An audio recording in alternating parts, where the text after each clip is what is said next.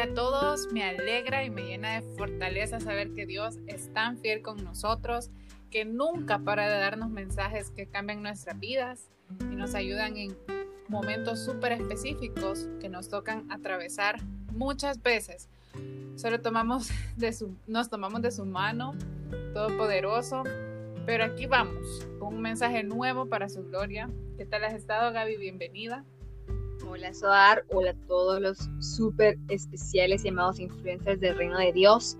Esta semana ha sido una semana, bueno, he estado cansadísima, he estado, pasé la semana pasada un momento súper difícil emocional, espiritual, pero ahorita vengo recargada, así que vengo con los pantalones bien puestos, viendo el Espíritu Santo, viendo la mano de Dios, agradeciendo por todo en Jesús porque Él es el dador de todo lo que tenemos y fortalecidísima. Así que gracias a muy bien. ¿Y tú cómo has estado, amiga? ¿Qué tal? Muy bien, gracias a Dios.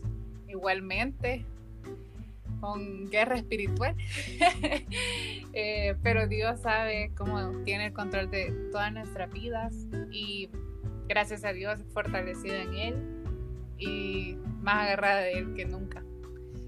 Este podcast lo siento como un toque bien romántico, Gaby. Ajá, ¿qué te está pasando? Pero ah. también pienso en las fiestas y las grandes celebraciones de una boda que traen consigo. Eh, bueno, para mí, les cuento un poco, eh, hay una, una boda en específico de una persona, bueno, yo he asistido a bodas de dos amigas muy cercanas a mí lo que más recuerdo de esa boda es la presencia del Espíritu Santo. Pero hay una boda que me marcó literalmente la vida, que era de una amiga de nuestra familia que es misionera. Ella fue misionera y se casó con un eh, alemán misionero también. Se conocieron en la misión. Pero yo lo, lo que más recuerdo de esa boda, a pesar de que yo estaba en mi época más joven que ahorita, este, es la presencia del Espíritu Santo. O sea, llegamos sumamente temprano a esa boda porque era en una finca aquí en El Salvador. Y comenzamos a orar y a orar y a orar y a orar. Y fue un mover del Espíritu Santo antes de que fuera la boda, después de la boda, durante la boda. Y lo que más me gustó, lo que más recuerdo, es que el centro de la boda no era el, el amor como tal de ellos todos o su historia de amor, sino que Dios, muchas personas recibieron a Cristo. Eh, fue un mover del Espíritu Santo muy grande que yo siempre le dije a Dios, Señor, yo quiero una boda así. y bueno, esa experiencia les quería contar, pero hay un pasaje en las Escrituras que es la base de este podcast. Se encuentra en Juan 3, 26 al 30. Lo que les voy a leer es en la versión traducción al lenguaje actual que dice, entonces fueron a ver a Juan y le dijeron, Maestro, ¿recuerdas aquel de quien nos hablaste, el que estaba contigo al otro lado del río Jordán? Pues bien, ahora él está bautizado y todos los siguen. Juan le contestó, nadie puede hacer algo si Dios no se lo permite. Ustedes mismos me escucharon decir claramente que yo no soy el Mesías, sino que fui enviado antes que Él para prepararlo todo. En una boda, el que se casa es el novio y el mejor amigo del novio se llena de alegría con solo escuchar su voz. Así de alegre estoy ahora, porque el Mesías está aquí. Él debe tener cada vez más importancia y yo tenerla menos. Amiga. Bueno, este es uno de los pasajes que hasta que lo escuché en la prédica hace poquito, pude comprender que es extremadamente peligroso la parte de no saber cuál es nuestro lugar en lo que Dios tiene preparado para todos. Bueno, Soar me encantó esa parte que tú mencionaste de esa boda porque, bueno, son lindísimas, las bodas son preciosas, las bodas son, ay, cosas que bien irónicamente han sido hasta la trama de muchísimas películas, de muchas eh, historias, novelas, que siempre se terminan como, ay, pues se casaron, miren, por siempre. O sea, la boda, quiero que lo veamos como un epicentro, es algo como como un detonante, no solo, recordemos que el, enemigo siempre toma lo que es para Dios importante, lo copia. todo lo que el mundo distorsiona es porque hay una verdad detrás de eso. ¿Por qué les digo que es extremadamente peligroso no saber cuál es nuestro lugar en este tiempo? Y que tiene que ver con el mensaje amigos del novio. Porque en este contexto Juan el Bautista, él fue reconocido en ese momento, antes de que Jesús pues, iniciara su ministerio públicamente, él era Juan el Bautista, él era reconocido como un profeta en medio del pueblo de Israel, tenía muchos followers, ¿verdad? Tenía muchos seguidores, tenía muchas personas que respetaban, pero él siempre supo quién era, él siempre dijo, yo no soy el Mesías. De hecho, capítulos anteriores, creo que si no me equivoco con el número 2 de Juan, aparece y él dice, yo no soy el Mesías. Yo vengo a anunciar, soy el que clama la voz en el desierto, que fue lo que dijo un profeta antes de él, con respecto al llamado de Juan. Cuando viene Jesús y él, que él es el novio, él es el Mesías, él es el que lleva todo el crédito, toda la atención. ¿Qué pasó con los followers de Juan? dijeron, mira, está haciendo lo mismo que vos, la gente lo sigue, a vos te siguen menos. Me encanta la respuesta que le dio Juan. Es tiempo que él tome más importancia y menos mi persona. En, Reina Valera dice, es importante que crezca él y que yo mengüe. ¿Qué quiere decir esto? ¿Qué tiene que ver con lo, que tú inclusive, dijiste, Suar, con respecto a la boda? Que te encantó ir y que ahí ni los novios tomaron el protagonismo, o sea, el, protagonismo del Espíritu Santo y es lo mismo que tenemos que ver nosotros en nuestra vida, que nosotros muchas veces nos queremos llevar el papel del novio. Muchas veces, y les quiero abrir mi corazón, yo eh, antes yo siempre tenía como una expectativa de que, ay, es que los ojos van a estar un día puestos en mí. Es que un día yo voy a hacer tantas cosas para el Señor que van a estar los reflectores puestos en mí. Es que un día van a aclamar mi nombre. Voy a ser muy famosa para el Señor. Y esto tiene que ver de que realmente el novio y cuántas, yo quiero que nos pongamos a pensar que es tan común, por decirlo así, en, el, en películas, y más que todo en películas. Por ejemplo, eh, la, eh, la, la, boda de mi mejor amigo con Julia Roberts, por ejemplo. Que ella se enamoró del novio y ella pues quería decirle al novio que era su amigo y que ella la amaba. Hay muchas casas, otra película, por ejemplo, Quiero robarme la novia eh, que está con Patrick Dempsey, que él quiere recuperar a la novia porque no quiere que, él, que se quede con el otro. Y quiero, y quiero plantarte ahora, Gaby, y Gaby queriendo llevarse el papel de Jesús, vea. Así de, así de tremendo es este pasaje. Porque cuando uno quiere tomar el lugar del novio, todo se desmorona. ¿Y cómo te planteo esto en tu vida? ¿Cómo te lo planteo?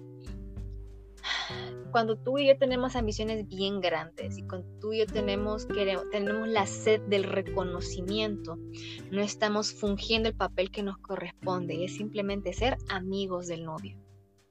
Tu vida y mi vida no se trata de ti ni de mí. Tu vida y mi vida se trata de quién es Jesús.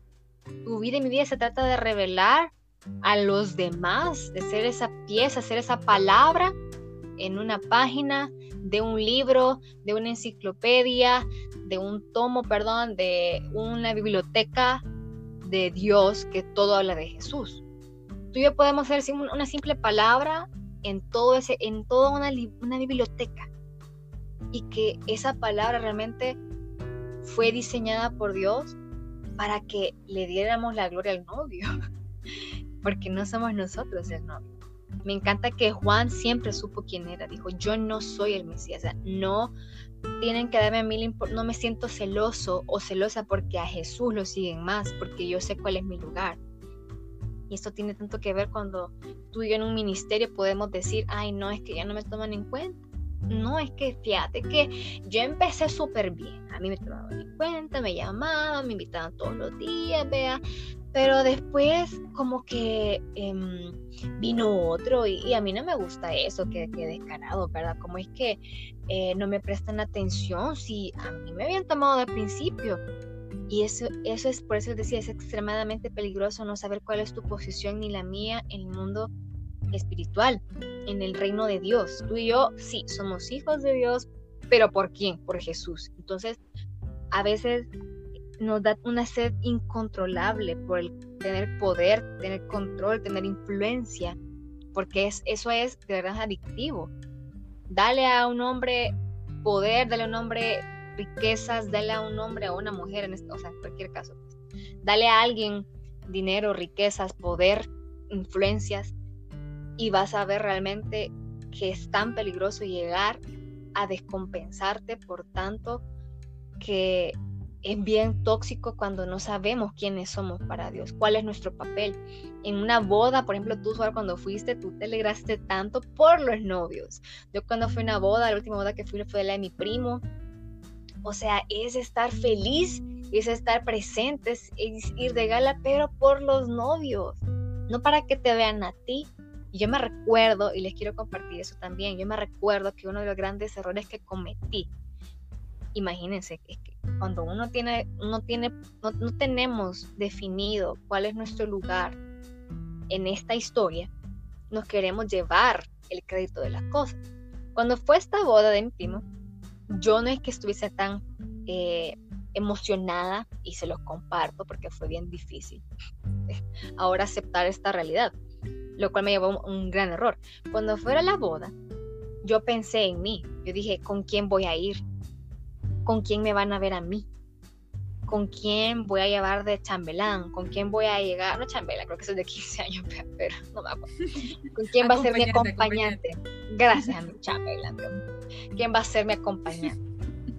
Esa pregunta de querer poner el foco en mí y no en mi primo y su, y su prometida me llevó a tomar la peor decisión de ese momento. Me llevó a recurrir a mi Egipto y a buscar a una persona de lo que tenía en Egipto, porque yo decía, es que con él, si me ven con él, voy a dar plante. Es que si me ven entrar con él, o sea, van a decir, mira con quién anda la Gaby. Mira qué egoísta fue de mi parte en esa boda mi actitud.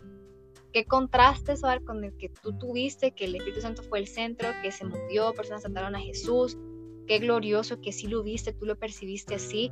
Y mira qué contraste cuando yo en mi caso, egoísta, manipuladora, quería que el foco fuese en mí. Me llevó, número uno, a buscar a ese de Egipto, definitivamente. Pero número dos, ni siquiera fui con él. ¿Por qué? Porque realmente me encanta lo que Juan dice en este, dice. Eh, Nadie puede hacer algo si Dios no se lo permite. Y yo sé que aquí entra muchísimo la parte del libre albedrío, lo sé, pero al fin y al cabo Dios, eh, Él permite ciertas cosas en nuestras vidas y otras que no las permite. Esa es la soberanía absoluta de Dios. Entonces, Él no permitió que yo fuese con este acompañante. ¿Cómo me sentí en esa boda? Ay, no, no brillo. Ay, no, es que no, hasta me queda mal el vestido. Y mi primo y la novia, vea, felices de la vida. Y yo no fui parte de. Entonces, este mensaje quiero que lo traslades a cada área de tu vida. ¿Estás buscando brillar tú o, le estás, o sabes que sos amigo del novio, amiga de la novia? Porque el amigo o la amiga del novio o de la novia lo que hacen es apoyar. Y dice Juan, se goza, su gozo está completo con escuchar su voz, imagínate. Entonces, en este tiempo, ahorita me pongo a pensar, Dios mío, cuán errada he estado por tanto tiempo y ya no quiero estar así, no quiero confundirme de papel porque no se trata de mí, no se trata de lo que yo voy a alcanzar, no se trata, no se trata de qué van a decir de mí, se trata de que soy ese, tengo que saber cuál es mi lugar como madrina o padrino, vean, caso que sean hombres, del novio, de la novia. Y darle reflector a quien se lo merece, quien es el único digno de ese reflector y es Jesús, porque ni tú ni yo podemos andar montados en un pony, vea, ay, sí, miren, me vea, apláudame, es que yo di, es que yo sembré, es que yo di, es que yo di tal palabra, es que yo intercedí por el presidente, es que no, no, no es así. Juan tenía entre cejas y cejas, le dijo, es necesario que él crezca y que yo tome menos importancia, es necesario que él crezca y yo mengue, es necesario, y, y, y es necesario el amigo del novio y la amiga de la novia saben que necesitan que ellos cada día importen menos y que importe más Jesús. Entonces te quiero lanzar una piedra enorme en este momento. Para ti, que, ¿quién toma más protagonismo en tu vida ahorita? ¿Es Jesús que se ve reflejado en todo lo que haces? ¿O estás siendo tú con tus deseos y tus ambiciones y tus ganas de que qué van a decir de ti? Porque esto vino a Juan el Bautista por los comentarios, todos son comentarios, hay que fijarnos qué comentarios, qué sed tenemos de que la gente nos apruebe, que los demás digan, es que wow, vea, o sea, yo en esa boda quería que dijeran, la Gaby, mira, y con un, bien, con un bicho bien, bien bonito, y hasta me imaginaba así, es que hasta quiero que vean el carro en el que me bajo, así quería de, imagínense qué feo tener mi corazón en ese momento, como que, ay, miren cómo andaba la Gaby vestida y con quién andaba. Yo tenía sed porque me vieran a mí y ni siquiera disfruté la boda porque no sabía cuál era mi lugar. Y para más fregar, para poner la cereza al pastel en esta historia, yo era una de las madrinas. Yo era la que tenía que llevarle a la novia la cola y ponérsela bien.